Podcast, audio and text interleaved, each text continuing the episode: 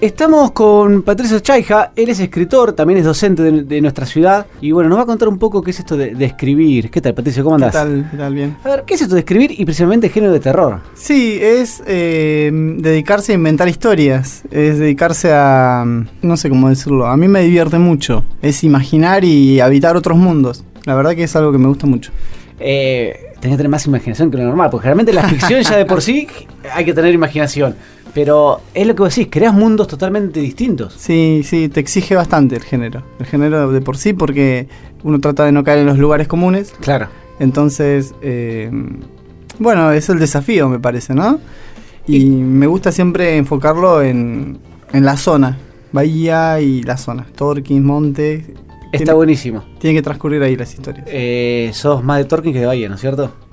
Eh, viví en Torquín, sí, hasta que terminé la secundaria y, ya hace, bueno, muchos años que estoy acá. Ya la mayor parte de mi vida que vivo en Bahía. o sea que yo casi, casi bahiense. Tengo la doble ciudadanía. ¿Y cómo te surgen las ideas? A ver, esas ideas de, digamos, de esos mundos. Ah, qué buena pregunta, porque ni yo mismo sé bien. Eh, generalmente hay disparadores que como una imagen, una palabra, un libro, una película, pero cualquier cosa puede inspirar. Eh, como te digo, no, no sé bien cómo surgen, pero generalmente hay una imagen muy fuerte, muy potente que me conmueve de alguna manera y me empieza a trabajar en la cabeza hasta que sale una historia. ¿Y cómo es esa imagen? Te, te agarra esa imagen, ¿sí? Sí eh, ¿cómo empezás a hacerla para formarla a una historia de terror, digamos, ¿sí? O de fantasía, llamarla como quieras. Es que ya la imagen, al verla, se me ocurre un contexto casi sin esfuerzo. Se me ocurre un contexto, entonces eh, de ahí para adelante o para atrás, eh, esa, imagen es solo una parte de una historia que mi mente inventa. no sé cómo. Está muy bien. y hace poco escribiste Los Señores de Sibalbá. Sí, sí, se Contanos un poco de qué se trata. Bueno, es la historia de dos hermanos que viajan a una ciudad a vengar la muerte de sus padres. Es una historia, se llama Los Señores de Xibalbá, porque está un poco anclado en la antigua mitología maya. Xibalbá era el inframundo para ellos. Y entonces, cuando yo estudiaba hace muchos años en la Universidad de Letras, em, en literatura latinoamericana había, habíamos visto literatura prehispánica. Entonces, cuando me empecé a empapar de estos mitos, eh, me dieron ganas de escribir. Eso también me inspira, o sea, las lecturas. Eh, al leer el Popol Vuh, la antigua Biblia maya. ¿Leíste la antigua Biblia maya? Claro, es algo que, se estudia. y entonces eh, había episodios ahí que estaban contados en dos o tres páginas y yo dije, esto estaría bueno profundizarlo, extenderlo. Y bueno, entonces se me ocurrió escribir esta novela. ¿Y tenés alguna forma, digamos, de, escribir, alguna, algún método o, no? Eh, o, a ver, cuando se te ocurre, te sentás, escribís, o si no, ¿sabes qué? Dos horas por día.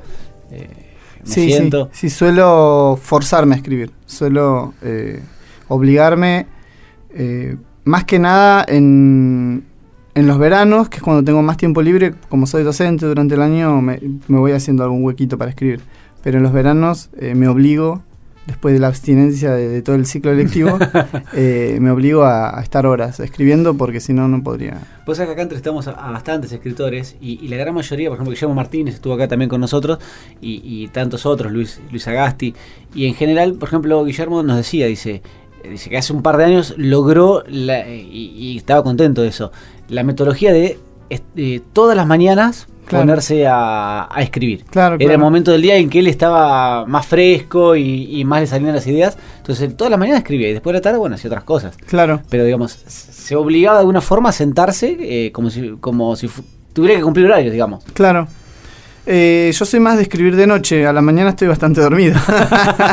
pero este año, este verano último, eh, bueno, todavía estamos en verano, pero digo, este enero último, eh, puedo decir que por fin pude hacerme la rutina de escribir todo el día. O sea, a la, a la mañana producir algo, aunque sea dos horas, durante el día eh, ir escribiendo y bueno, y a la noche para mí es lo más productivo. Como que estoy más despierto, no sé. Así que escribir de noche me, me sienta mejor.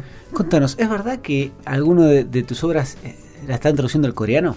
Ah, es verdad, sí. ¿Cómo, cómo es eso? hay, que llegar al coreano, ¿eh? es el libro La oscuridad que cayó sobre Torkins, que fue editado por Edions hace un par de años. Sí. Eh, no, me enteré este año, eh, medio de casualidad, eh, me avisaron, me enviaron fotos que una traductora, una eh, coreana, una chica que vive allá en Seúl, estuvo de pasada por Argentina y bueno, y, y bueno, le han acercado el texto y, y ella se copó, así que bueno, Mira qué está bueno. traduciendo eso. Está buenísimo. Sí, está muy bueno, muy interesante. Em, ya tenés varios libros. ¿Hay alguno que te guste más en particular? Ah, no podría decir, porque es como habitualmente se dice, un, li- libro es hijos. como, como un hijo, y no diría públicamente Pero siempre cuál tiene- es mi preferido, a ver si se, se ofende alguno. Está bien, pero siempre uno tiene hijo pre- preferido, ¿eh? Se tiene que callar, pero tiene un Ah, preferido, ¿eh? Sí, en serio. Pero no sé qué decirte. eh, como son tan distintos cada libro, eh, no, no me atrevería a jugarme por uno. Hay uno que se llama El cazador de mariposas, es el primero que escribí. Ese me, me atrae bastante ese texto. Igual te digo, todos me, me gustan en alguna medida, por eso les he dado a, Sí, claro. a publicar. Eh, Yo creo que siempre el primero, por ser el primero, y el último también, eh, porque uno cree, cree no, va, uno eh, en general a medida que va escribiendo se va soltando cada vez más y va mejorando. Bueno, te tomo tu teoría, sí, está bueno.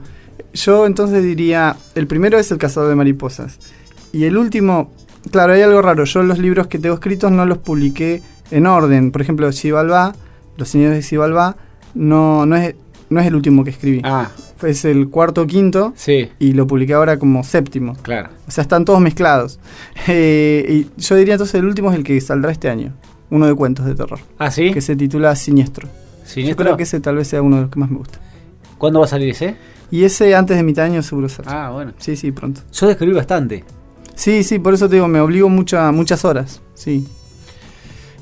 A ver, eh, una discusión que también tengo interna, hablábamos fuera de, de- aire de otras discusiones internas que tengo, pero esto es, ¿cuándo vos consideras que alguien dice, bueno, yo soy escritor? Porque vos claramente ya sos escritor, ¿sí?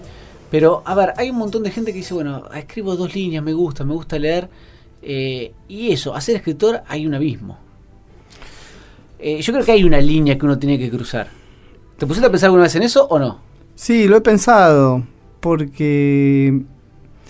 A ver, te cuento mi, mi experiencia brevemente. Dale.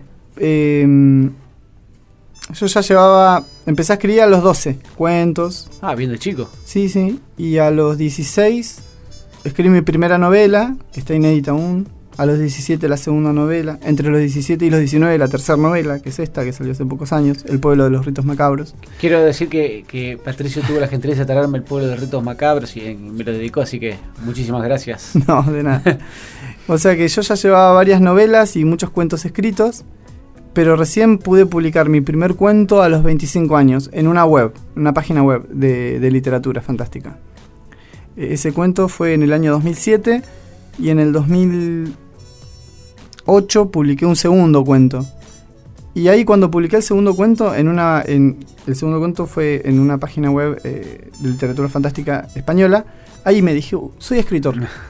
Ah, o, o sea, cuando publiqué el primer cuento, eh, todavía no me atrevía a decir eso. Claro. Porque digo, ¿habrá sido suerte? Claro, sí, sí. en sí, cambio, sí, sí. cuando fue recibido el otro cuento y lo publicaron en España, dije... Uno puede ser suerte, dos ya. Digo, "Ento- entonces soy escritor. Y te digo, y se ve que tenía estas dudas porque ya tenía muchas novelas y cuentos, todo inédito, ¿no? Pero necesité eso, como pasar ese filtro de, Claro, vo- de- vos- de vos- que unos desconocidos en Buenos Aires con el primer cuento y en España con el segundo eh, dijeran, vamos a publicar este cuento. Claro. Eh, ¿Será eso? Sí, posiblemente. A ver, La línea que decís vos. eh, a ver, sí, puede ser. A mí me pasó algo, algo similar cuando eh, presenté un cuento a un, a un concurso y, y tuvo mención. Ah, mira. Un curso que, que dentro de todo es, es- está bueno, era importante.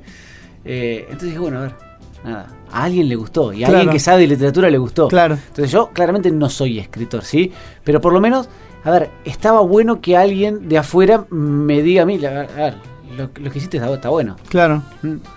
Es una pregunta complicada y supongo que cada escritor o persona lo... Trato de preguntarle a, a todos ¿No? los, a los escritores que vienen y siempre es el debate y no está la respuesta exacta, claramente. No, porque no hay... eh, como no hay una manera de escribir, o sea, nadie te puede enseñar a escribir, Eh, ¿Quién te dice que, quién es escritor y quién no? No sé, Sí. es como un título muy muy raro, ¿no? Una etiqueta muy rara. Claro. O muy Eh, amplia. Contador, por lo menos en la universidad me dice, sos contador. Claro, en ese caso sí, ¿no? O, o so- uno es profesor, o ingeniero, contador. Pero escritor, no sé. ¿Y ahora en qué estás trabajando? Me decían, ¿en este libro de cuentos ya lo terminaste o estás Sí. trabajando? Sí, ese está escrito, eh, estamos en la etapa de correcciones. eh, y bueno, y una novela. ¿Una novela? Que ya está eh, eh, que había empezado antes del libro de cuentos. La postergué en el verano. Me iba a dedicar a esa novela. Pero después surgió la posibilidad de escribir estos cuentos, así que me enfoqué en los cuentos. ¿Te gusta más novela, cuento, algo en particular? O... Y me gusta pensarme como novelista. Sí, Hacía rato que no escribía cuentos, entonces eh, por eso me aboqué. está bien. esto, ¿sí? Y hablábamos, mencionaste hace un rato que además de, de escritor, sos profesor. Claro, sí. Eh, ¿Cómo se llevan los chicos con la literatura? Y Ojo que te están escuchando algunos, sí. ¿eh? no, se llevan bien. Eh, Creo que uno como profe tiene que buscar entusiasmarlos de alguna manera. Eso también es tan relativo, ¿no? Que nos entusiasma a unos o a otros. Eh, no, se llevan bien. Como te decía fuera del aire, eh, siempre está la oveja negra que lee, que eso está bueno. siempre son minorías los lectores. Pero la idea es formar nuevos lectores. Lo que pasa que en, en- a ver, cuando nosotros teníamos adolescentes, Mm. eh, también había, la gran mayoría no leía. claro, ¿sí? por eso. Pero ahora, con todos los estímulos que hay, con los celulares, con... eh, Creo que es más difícil todavía. Sí, el desafío siempre es eh, que se lea algo de calidad. Eh, bueno, pero con que lean ya es suficiente. Y pero esos estímulos, a veces, por ejemplo, está lo del libro electrónico. Hay muchos chicos que leen en PDF, libros en PDF. Sí, yo me he enterado que, por ejemplo, las sagas o de Crepúsculo, Harry Potter, cosas así, chicos que no han podido acceder a comprarlo, pero entonces lo han leído en la computadora. Eh, Lo cual es está una, bueno. una nueva manera de leer. Sí. Yo no puedo, me incomodo, no, no puedo estar Sí, con- sí, en una pantalla. Me, me pasa lo mismo. Yo siempre prefiero el papel, tal vez sea un, un viejo No, ojo, eh, yo tengo con un mis prejuicios, pero... No, a mí me gusta mucho el papel y tengo un ebook y también leo en los dos. Ah, ¿sí? mira. Eh, Pero eso es distinto, porque un ebook yo me tiro en la cama y puedo leer. Exactamente, es distinto a, a un PDF en una computadora, Claro. totalmente diferente. Eh, ¿Y qué le das a los chicos? ¿Se puede decir, por ejemplo, algunos textos que le das a los chicos? Sí, eh, cuentos fantásticos o cuentos policiales de Rodolfo Walsh, me gustan. Eh, en defensa propia de Rodolfo Walsh, que es un escritor argentino que escribía cuentos policiales, entre otras cosas. Eh, poesía, yo insisto con la ¿Ah, sí? poesía, sí, me gusta también mucho la poesía. Aunque no la escribo, porque no, no es lo mío, pero me gusta como lector eh, tratar de, de entusiasmarlos por ese lado también. E incluso se entusiasman escribiendo después. Es muy importante profesor. Yo me recuerdo cuando iba a segundo, tercer año de secundaria, tendría 14 años, estudiamos en Martín Fierro. Yo no lo había leído. Pero la profesora nos explicó tan bien Claro, que, a ver, quizás no es el libro más fácil, tampoco es difícil, pero no es el libro más fácil para leer, claro. ¿sí? Pero que me encantó, y de hecho después de grande lo leí de vuelta. Digo, pero a, a veces, a veces es lo que el profesor te lleva Sí, al sí, texto un es profesor puede ser eh, determinante en que te guste o no, ¿no? Eh, algún texto. Tal cual. Eh, por eso uno tiene que ser cuidadoso y tratar de entusiasmar, ¿no? Sí, claro. de, de- de llegar a los chicos. Y si en el caso tuyo, ¿qué te gusta leer? Y yo tengo mi corazón en las novelas de terror. Sí. Sí, me encantan. Eh, pero leo de todo, leo de todo, como te digo, leo poesía de amor, eh, novela policial, novela romántica. Yo, mi teoría es que uno tiene que leer de todo para después escribir lo que uno quiera, ¿no? Eh, Incluso obras de distintas culturas y distintas épocas. No sé, literatura japonesa, coreana, eh, traducida obviamente, sí. eh, o inglesa, o de la Edad Media, de la Antigüedad, como pasaba como cuando estudié literatura latinoamericana, ¿no? Te contaba. Así que siempre estoy buscando Eh, cosas raras. Es, es que, a ver, el- el- el- todos los escritores cuando le preguntan eh, qué, qué requisitos se necesita para ser un buen escritor, pero sin excepción todos dicen leer muchísimo. Leer mucho, sí. Leer por supuesto, muchísimo. Y por supuesto, pues si no, uno después termina escribiendo cosas eh, ya vistas. A ver, no voy a hacer una defensa de la originalidad porque a esta altura del partido no sé si existe tanta originalidad. Yo creo que de última, cada escritor le puede dar su toque particular a un Sí. tema ya conocido, Sí. ¿no? Pero sí, es para no caer en, en errores por ahí de principiante está bueno leer mucho. Sí, sí, sí. Eh, y escritor, si yo te digo decir, nombrarme uno, dos, tres escritores. Eh, ah, sí, esa pregunta Uno, es. Uno. Te hago más fácil. A ver, eh, ¿internacional o nacional? Oye, quiera. Nacional. Nacional. Ah, me la Te lo complico más. Más complicado. Porque sé que te Eh, gusta Stephen King, entonces te saco Stephen Claro, King. te iba a decir Stephen King, pero dije no, es un lugar común. Eh, escritor nacional.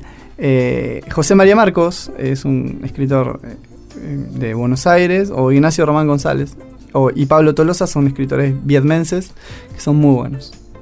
Mira. Patricio, te queremos agradecer muchísimo por estos minutos que nos dedicaste. No, gracias a ¿Eh? ustedes. Eh, y les recomiendo leer. Vayan ya a comprar Los Señores de Cibalbá o cualquiera de los que tiene Patricio que están en cualquier librería acá de Bahía. ¿sí? E inclusive eh, eh, en Facebook de él sube. Están Ah. en todo el país un montón Sí, sí. Y, y a veces me sorprende a mí también, digamos, y qué bueno que está, que escritores, te voy a decir bahiense, ¿sí? Bueno. este, mm, nada, tengan alcance a nivel nacional, porque la verdad es esa. Vos por ahí subís y se está fulano en tal librería, Claro. en tal lugar, y eso está Me buenísimo. envían, eh, la gente me envía fotos o me etiqueta, sí, es muy loco. Gente que me dice, gente que no conozco, que tengo en el Facebook, que dice, acá en Tucumán está tu libro, me lo compré, eh, o en Salta, en Esas Misiones. gra- gratificaciones Es espectaculares. genial, Sí. la verdad que es un sueño que estoy viviendo. Bueno, bueno, me alegro mucho. Bueno, Patricio, muchas gracias, ¿eh? No, gracias a vos.